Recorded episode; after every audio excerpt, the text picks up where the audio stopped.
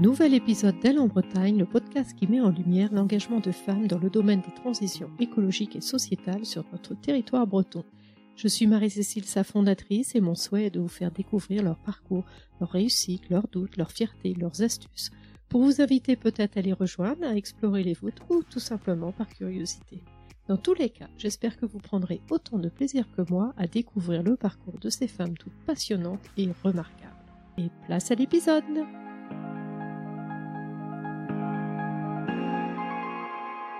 Hello à toutes et tous. Aujourd'hui, je reçois Hermine Mosé, nouvellement élue présidente de l'association Femmes de Bretagne. Hermine est également journaliste et productrice et après avoir débuté sa carrière à France 24 et BFM TV, elle a fondé Unicorn Productions en studio de création de contenu en 2017 à Paris. L'appel de la Bretagne a été le plus fort et Hermine s'est installée à Rennes en 2021. Elle y a trouvé un écosystème propice au développement de ses projets, dont celui de l'association Femmes de Bretagne. Hermine va nous raconter son beau parcours et ses engagements en faveur des femmes dans cet épisode. Bonjour Hermine, je suis ravie de te recevoir et tout d'abord, comment vas-tu aujourd'hui? Bonjour Marie-Cécile, bah écoute, euh, déjà je suis euh, tout à fait heureuse euh, d'être à ton micro. C'est un grand honneur pour moi euh, d'être euh, l'invité de ce podcast parce que tu as quelques invités là qui sont passés juste avant moi, qui sont des entrepreneurs ou en tout cas des, des femmes qui portent des projets très ambitieux. J'ai écouté ton podcast avec Hélène Cloître qui a organisé un bel événement. Et pour toutes ces raisons, je suis touchée d'être ton invitée aujourd'hui. Merci pour euh, cette belle introduction. Et pour faire un peu plus ample connaissance avec toi, Hermine, dis-nous un petit peu ton parcours jusqu'à aujourd'hui. Effectivement, donc moi j'ai commencé euh, comme journaliste, d'abord à France 24, et euh, l'actualité un peu tragique de ces derniers jours me ramène d'abord à mes débuts, puisque j'ai commencé à travailler sur le journalisme au Moyen-Orient. Et voilà, les heures sombres de l'actualité me, rappellent que c'était une période euh, très intense, euh, intellectuellement parlant. J'ai beaucoup apprécié ces, années sur le terrain. J'avais déjà très envie de mettre les mains dans le cambouis, d'être sur le terrain et de raconter des histoires des gens. Et en fait, c'est pas si différent de ce que je fais aujourd'hui. Je vais t'expliquer pourquoi. Et donc, j'ai été journaliste quelques années. Ensuite, je suis arrivée en France dans des rédactions comme BFM TV. Et là encore, c'est drôle parce que c'est un peu l'innovation, euh, le fil conducteur de, ce parcours professionnel. Et en fait, BFM TV, à l'époque où moi j'y étais, c'était une petite boutique encore. Hein. C'était. Euh, tu On était en quelle année? Écoute, c'était le tout début euh, des chaînes d'infos en continu. Donc on était euh, dans les années 2010, euh, tu vois. Et donc euh, il y avait Olivier Mazerolle, Routel Krief, qui étaient les patrons de, cette boîte et qui avaient un certain âge, mais qui, qui croyaient beaucoup qu'on pouvait faire de l'info différemment et puis qu'on pouvait être au plus près de l'actu. et donc c'était vraiment des espèces de ruches comme ça où il y avait beaucoup de jeunes journalistes. Donc il y avait une énergie phénoménale. C'était une start-up en fait. Voilà, BFM TV. Ce qui est drôle, c'est qu'il y a Céline Monsalier qui est au conseil d'administration de Femmes de Bretagne, qui est absolument super, qui a une énergie dingue, qui était aussi à BFM TV que j'ai croisé à ce moment-là. Tu vois, les Bretons sont, sont partout. En effet, le monde est petit finalement. Exactement. Elle était dans les, dans les chefs, c'était au poste de direction. Moi, j'étais, je commençais euh, ma carrière. Et en fait, euh, ensuite, de fil en aiguille, eh ben, j'ai fait pas mal d'interviews, de, de, de rencontres, de terrain. Puis à un moment donné, écoute, euh, je suis arrivée à Numa. Euh, l'accélérateur de start-up de ville de Paris. On appelait ça le Silicon Sentier à l'époque. Et alors vraiment, j'ai vu de la lumière, Marie-Cécile, je dois te dire que c'était totalement inattendu. J'ai vu un petit euh, écriteau, il y avait écrit concours de pitch, je ne savais même pas ce que c'était qu'un pitch, pour intégrer un accélérateur. Je me disais, un accélérateur de, particules, qu'est-ce qu'un accélérateur On en était là, tu vois, c'était les tout débuts de la French Tech. Et euh, je me suis dit, mais attends, euh, c'est marrant, j'ai quand même une super idée euh, depuis un moment dans les cartons. J'aimerais créer ma boîte parce que, voilà, j'avais, je te dis, c'était le fil conducteur de ma carrière, c'était l'innovation. Donc, dès qu'il y avait un truc nouveau, je trouvais que c'était intéressant d'y aller. Donc, je me lance et je mets en place un projet qui s'appelle la box culturelle. Alors, la box culturelle, tu vas me dire qu'est-ce que c'est? Donc, c'est une petite boîte avec des produits culturels à l'intérieur. Donc, euh, des places de ciné, de concerts, de spectacles. Voilà, donc je mets peu comme il y avait les box alimentaires, les box de cosmétiques. Euh. Eh ben, tu as tout à fait raison, c'était le, boom des box. Donc il y avait Smartbox qui avait commencé, euh, voilà, qui avait commencé, qui était euh, une très belle boîte française. et quand on savait pas quoi offrir à quelqu'un, tu vois, on offrait une, Smartbox. Hein. C'est encore un peu le cas aujourd'hui. C'est vrai, c'est vrai. Donc je fais ce projet, la box culturelle. Je me dégote un associé euh, Gabriel euh, Ecal, euh, qui a cofondé une boîte de vélos, les vélos Voltaire, d'ailleurs, depuis quelques temps, qui marche très bien. mais donc, je me dégote cet associé, que je trouve un peu par hasard, un copain de copain. Et puis, je lui dis tiens, je t'embarque, j'ai besoin d'un associé un peu plus finance. Moi, je suis, plus marketing com, tu vois, et j'ai besoin de quelqu'un pour structurer le business, pour me faire un business plan. Viens avec moi. Et puis, lui, il me dit bah, très bien, j'adore la culture, j'adore le projet, on y va on pitch, on est sélectionné, et là, nous voilà partis dans un truc. Écoute, on rencontre, en fait, c'est les débuts de la French Tech, donc c'est un grand, une grande euh, émulation comme ça d'entrepreneurs. Fleur Pellerin crée euh, avec d'autres euh, ce, très beau label qu'est la French Tech, et en fait, on est reconnu en tant qu'entrepreneur et on commence à avoir une voix. Il y a tous ces gens, alors il y a d'autres entreprises, il y a Back Market, il y a Nidel, puis il y a Jam, enfin il y a plein de jolies boîtes qui aujourd'hui, pour la plupart, sont pour certaines des, des, licornes françaises. Mmh, des, vrai. des boîtes qui sont valorisées à plus d'un milliard de dollars. Donc c'est quand même, euh, tu vois, c'est quand même formidable. Euh, que ces gens-là qui sont partis de rien, hein, qui n'avaient pas de capital de départ. Hein. C'était pas, tu vois, des gens qui partaient avec euh, des sommes colossales. Ils avaient leurs petits bras musclés et plein d'idées. Et donc, ils ont quand même réussi, grâce à un écosystème vertueux, à créer des belles, des belles boîtes. Ouais, c'est une belle réussite finalement, la French Tech, et puis la possibilité de lever des fonds. Exactement. Exactement. Une visibilité à l'international aussi. Et tu, as tout à fait raison, c'est exactement ça.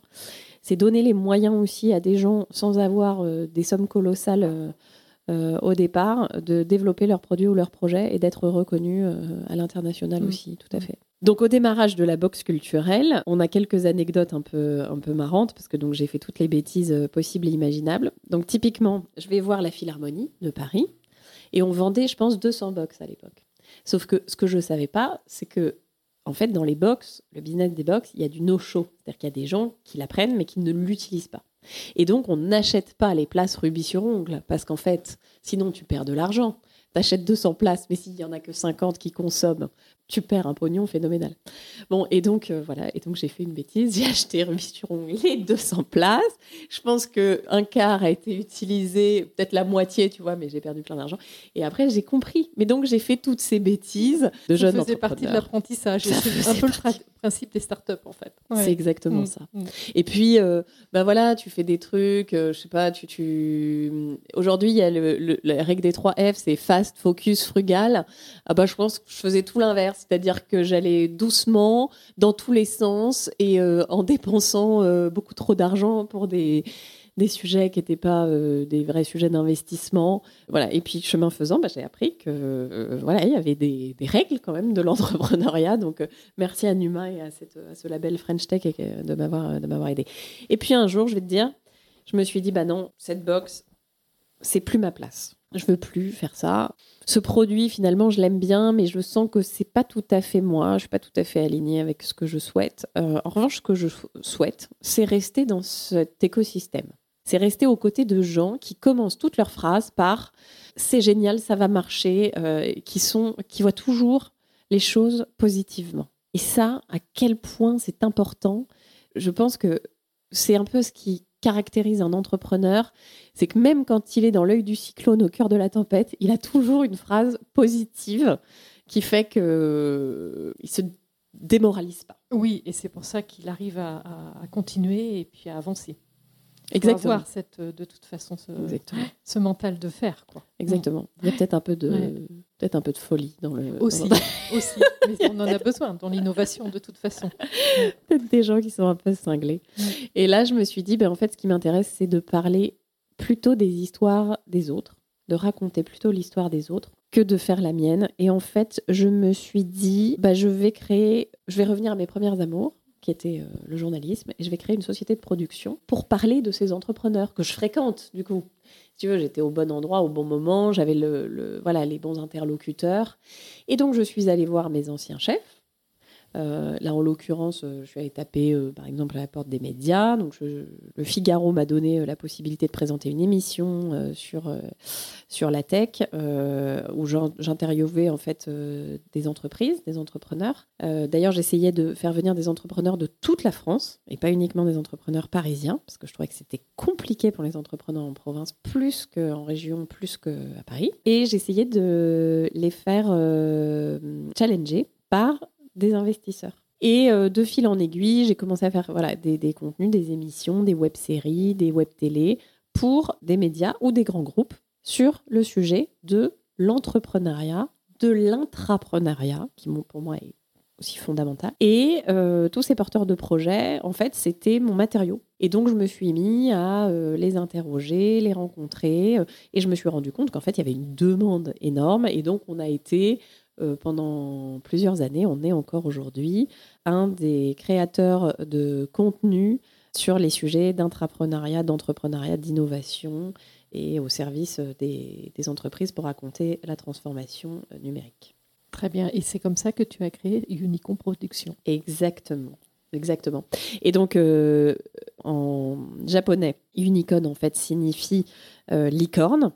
Et donc, euh, euh, la boucle est bouclée puisqu'on on, parle d'entrepreneurs qui, je l'espère, euh, seront des futures licornes, donc des entreprises valorisées à plus d'un milliard de dollars. Et donc, Unicorn, c'est comment on se met au service des entrepreneurs.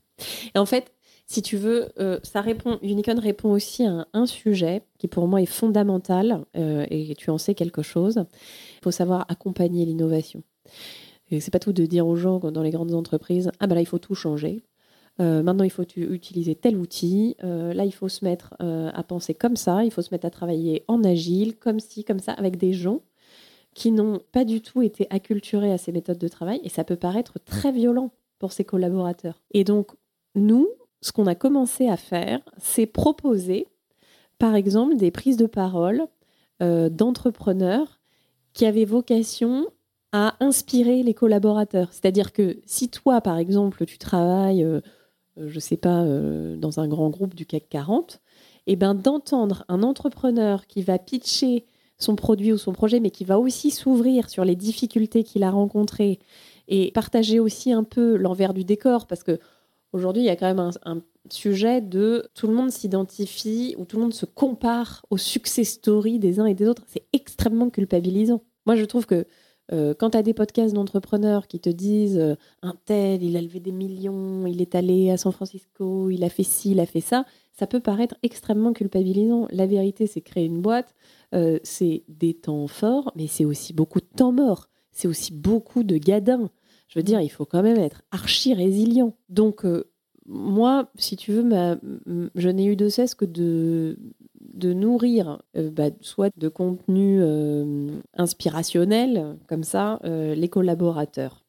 Et pour revenir à toi, je sais qu'en parallèle, en même temps que tu créais justement, là, il me semble, la, la Culture Box, tu étais enceinte de ta première enfant, c'est ça? Oui, tout à fait. moi, je considère que la grossesse, c'est souvent un moment assez propice à la création d'entreprise. Parce que souvent, c'est un temps où on peut se mettre un petit peu en retrait en particulier quand on est salarié. C'est-à-dire que bah, le congé maternité peut être aussi un peu l'occasion, même si je trouve qu'il est bien trop court en France. Euh, il y aurait à dire, mais euh, on en parlera peut-être après. Mais, euh, mais je trouve que c'est un temps qui est assez propice à remettre un peu en cause bah, ses certitudes aussi, et puis envisager peut-être l'avenir un peu différemment. C'est un gros changement, hein, tout à fait. maternité.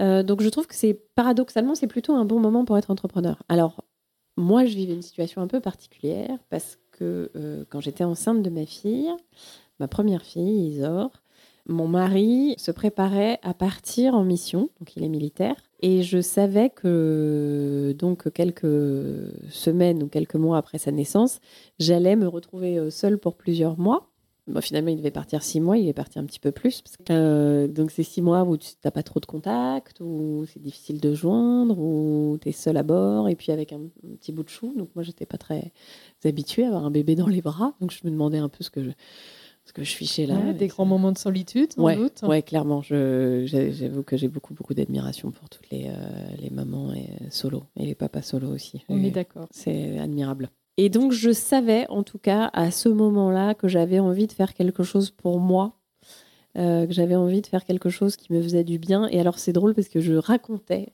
à Isor, je, lui parlais de, mon entreprise. C'est-à-dire que je, la berçais et puis je lui disais, bah, tu vois ce que j'ai fait aujourd'hui. Et puis, euh, bah, je lui rappelais qu'effectivement, elle avait une, une, vie un peu pas très conventionnel, parce que son papa il est parti avait trois mois, il est revenu. Oui, puis toi, tu devais aussi être très prise par ton activité. Absolument. Et je remercie beaucoup euh, mes beaux-parents et mes parents qui ont été euh, des véritables relais. D'ailleurs, je pense que l'entrepreneuriat, euh, on n'entreprend jamais tout seul. On entreprend en fait avec d'autres. Que ce soit d'ailleurs des amis, de la famille, sur le plan amical, sur le plan affectif, on a besoin d'être soutenu euh, évidemment, des collègues, des collaborateurs, ça va sans dire, euh, des, gens qui vous accompagnent sur le plan pro, mais pas que. Oui, pour un bon environnement euh, familial, amical. C'est ça. Moi, mon mari n'était pas là, mais si vous voulez, financièrement, on savait qu'on avait quand même un salaire de fonctionnaire sur lequel euh, voilà, on pouvait, on pouvait se reposer aussi. C'est-à-dire que mm.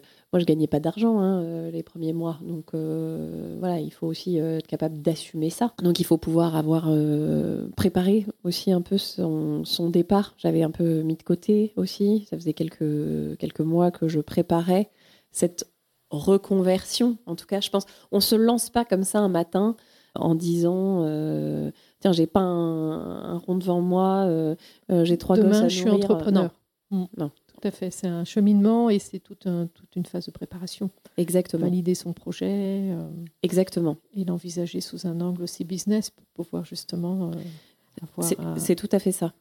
Et ça, je trouve que c'est pas toujours clair dans la tête des gens. C'est-à-dire que tu en as qui, un peu, à un moment donné, éclatent en disant euh, Je suis en burn-out, j'en ai ras-le-bol, je, suis, voilà, je veux créer ma boîte en fait, c'est compliqué l'entrepreneuriat parce qu'on est son propre patron, mais on est aussi euh, face à la page blanche. C'est-à-dire que c'est à vous d'inventer votre journée.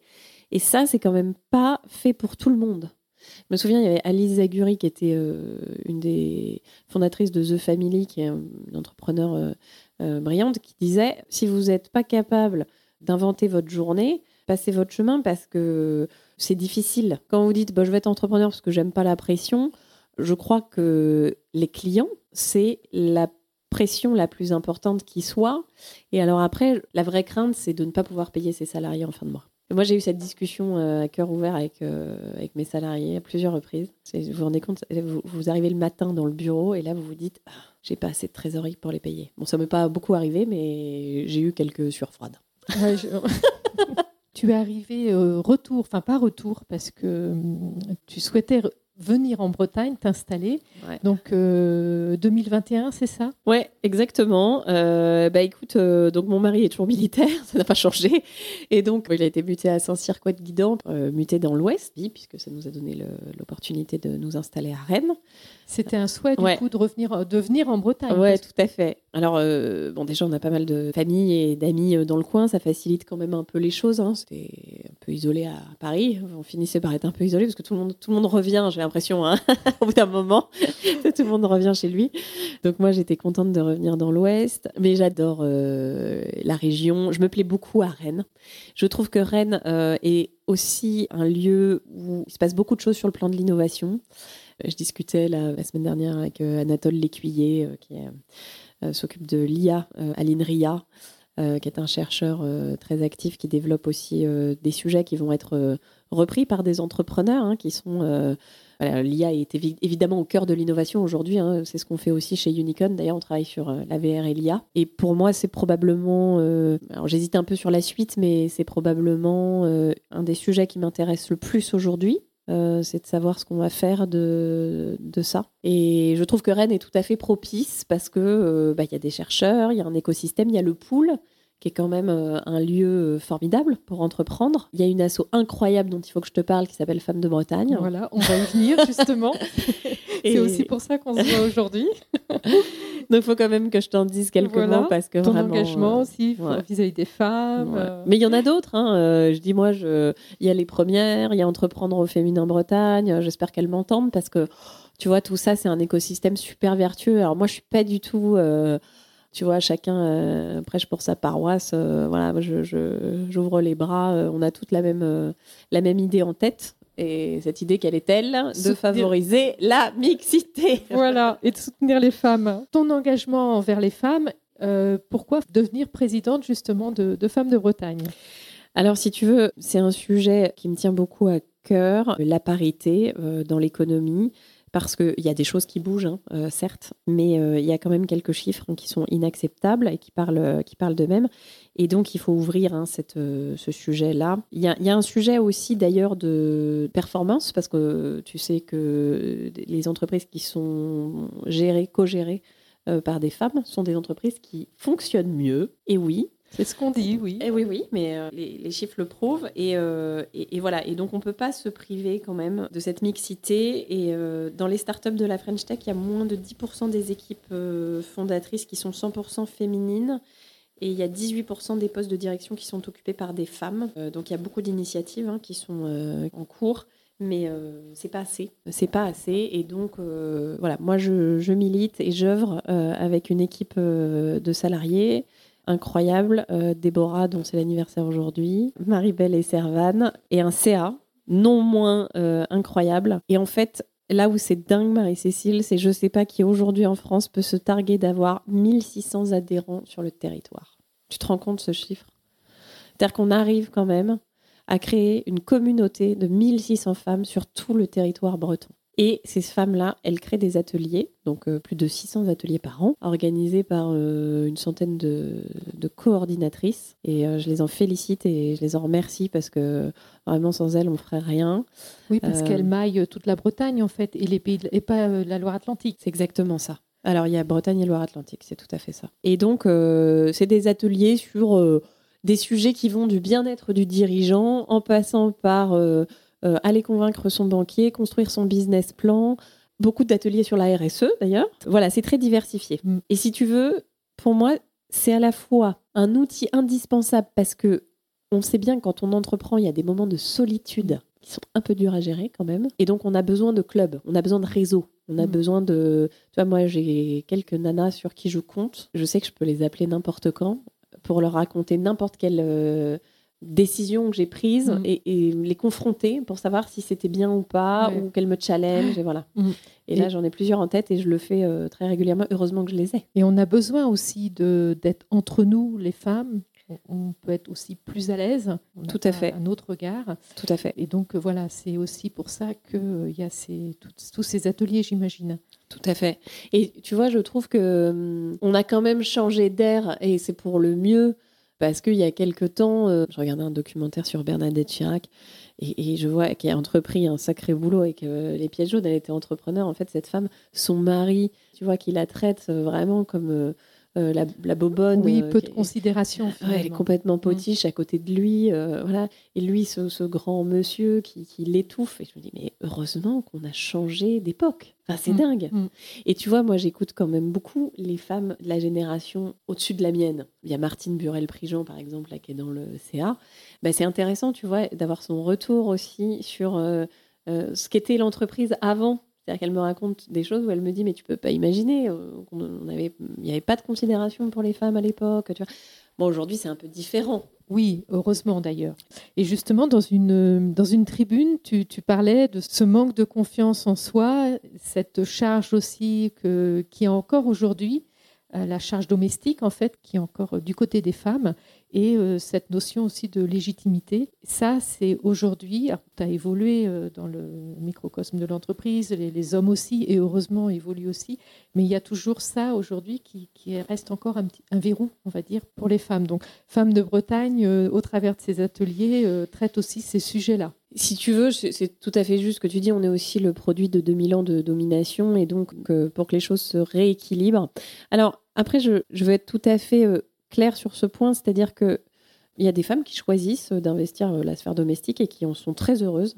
Et tu vois qu'ils considèrent que leur équilibre, il est là. Et c'est très bien aussi. Tu vois ce que je veux mhm. dire? C'est-à-dire qu'on n'est pas obligé de euh, vouloir absolument euh, créer son produit ou son projet. Sauf que si on décide de le faire, il faut nous laisser l'opportunité de le faire. Et donc, ce matin, je parlais avec... Il y a un super café euh, Chéri Chéri à Rennes, qui a été créé par une femme aussi entrepreneur, euh, Kaina Drider.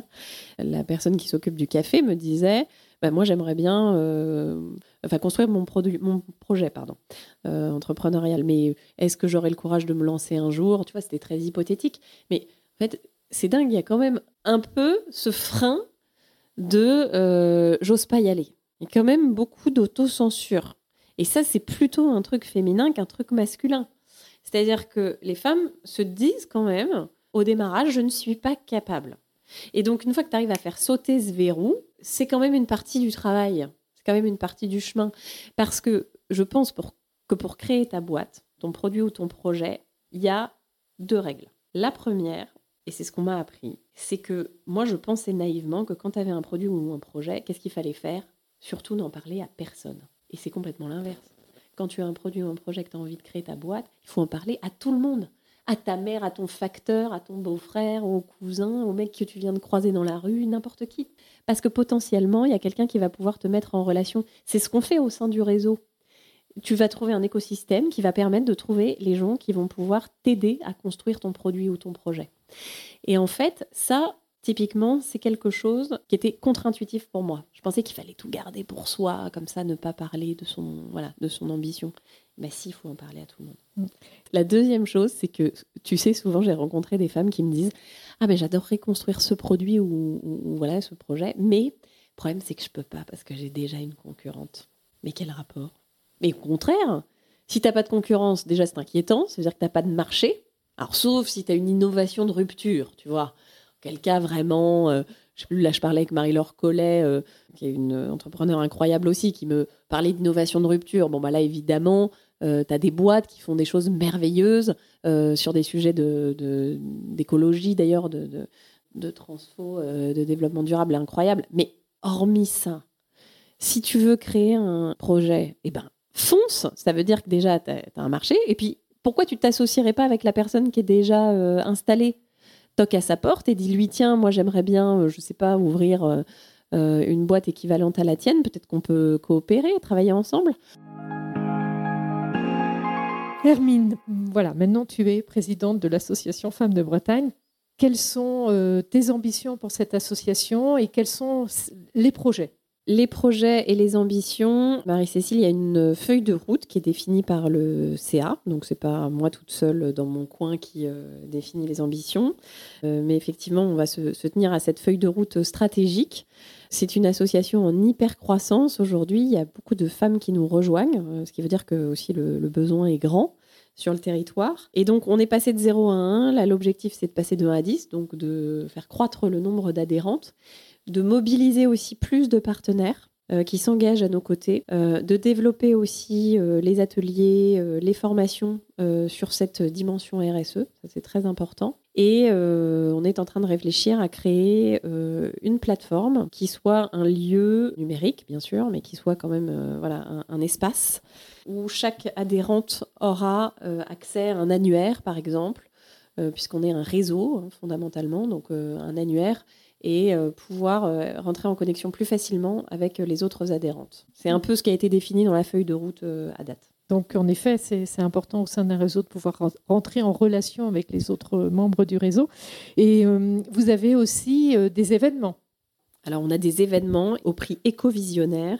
C'est un, projet qui récompense nos porteuses de projets engagées dans les sujets de, de RSE, transition écologique en particulier.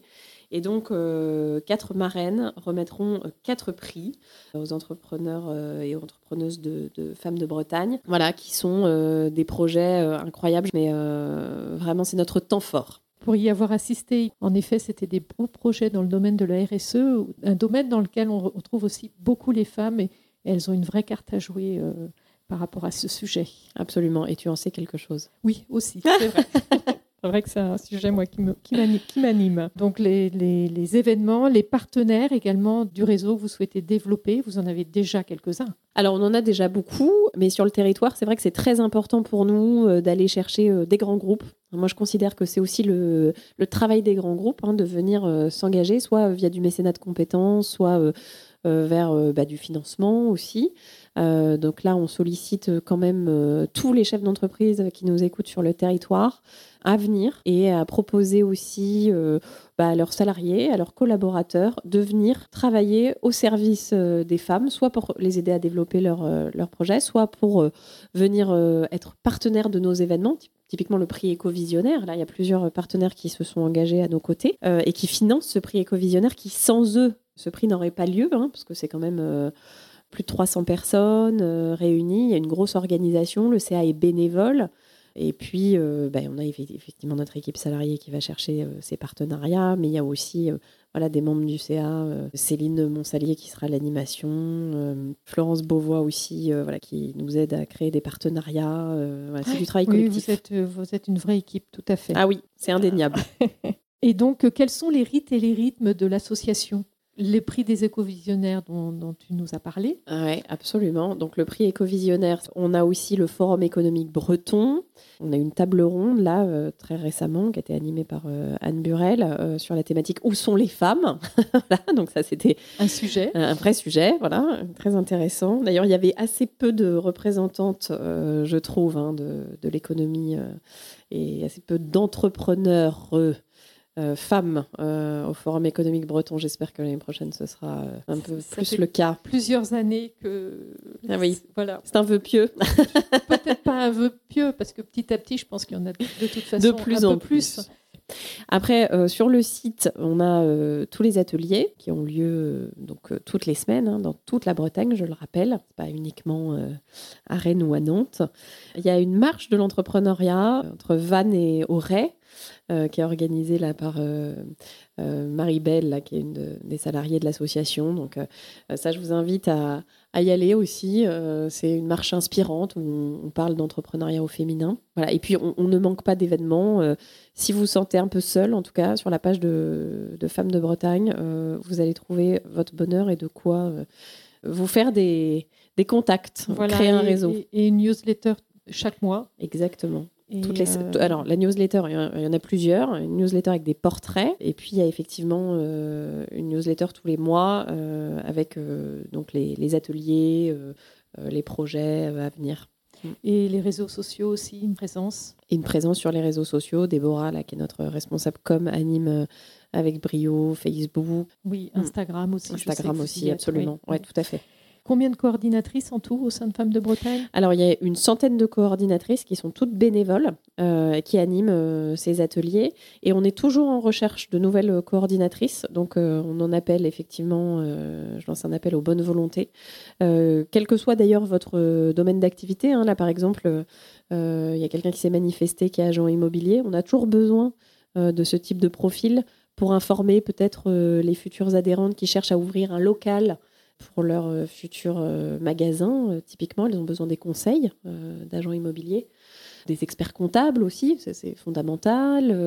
Qu'est-ce qu'il peut y avoir Des gens qui font du SEO, au, travers, Voilà, de, de, toutes les activités des unes et des autres, ça peut être une ressource par rapport à une problématique. C'est exactement ça. Et vous maillez toute la Bretagne. Tout à fait. Et la Loire-Atlantique. Absolument pour conclure, qu'est-ce que tu souhaiterais rajouter par rapport à l'association Femmes de Bretagne et ton engagement? On a dit beaucoup de choses, mais peut-être euh, une chose à laquelle je suis assez attachée, c'est que nous sommes femmes de Bretagne.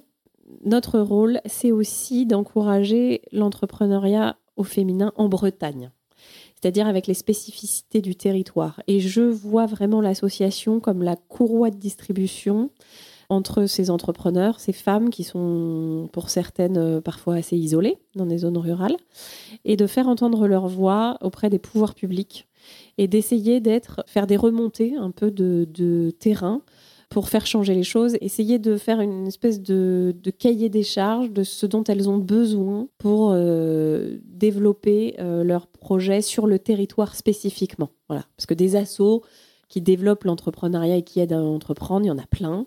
Mais nous, on agit vraiment sur le territoire et on est attaché à travailler sur euh, ce territoire breton qui nous tient tellement à cœur. Très bien. Eh bien, écoute, merci beaucoup, Hermine, de nous avoir partagé ben, ton beau parcours et ton engagement là au travers de l'association euh, Femmes de Bretagne pour les femmes. Tu souhaites ajouter quelque chose avant de se quitter?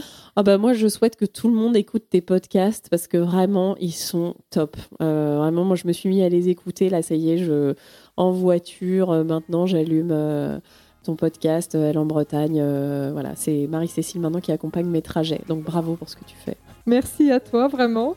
Euh, merci aussi eh ben, à vous toutes et tous qui nous écoutez. Merci aussi pour votre fidélité. Si vous avez aimé, n'hésitez pas donc à mettre 5 étoiles sur vos, sur vos plateformes préférées. Et je vous donne rendez-vous dans deux semaines pour le prochain épisode. Et Kenavo. Merci beaucoup.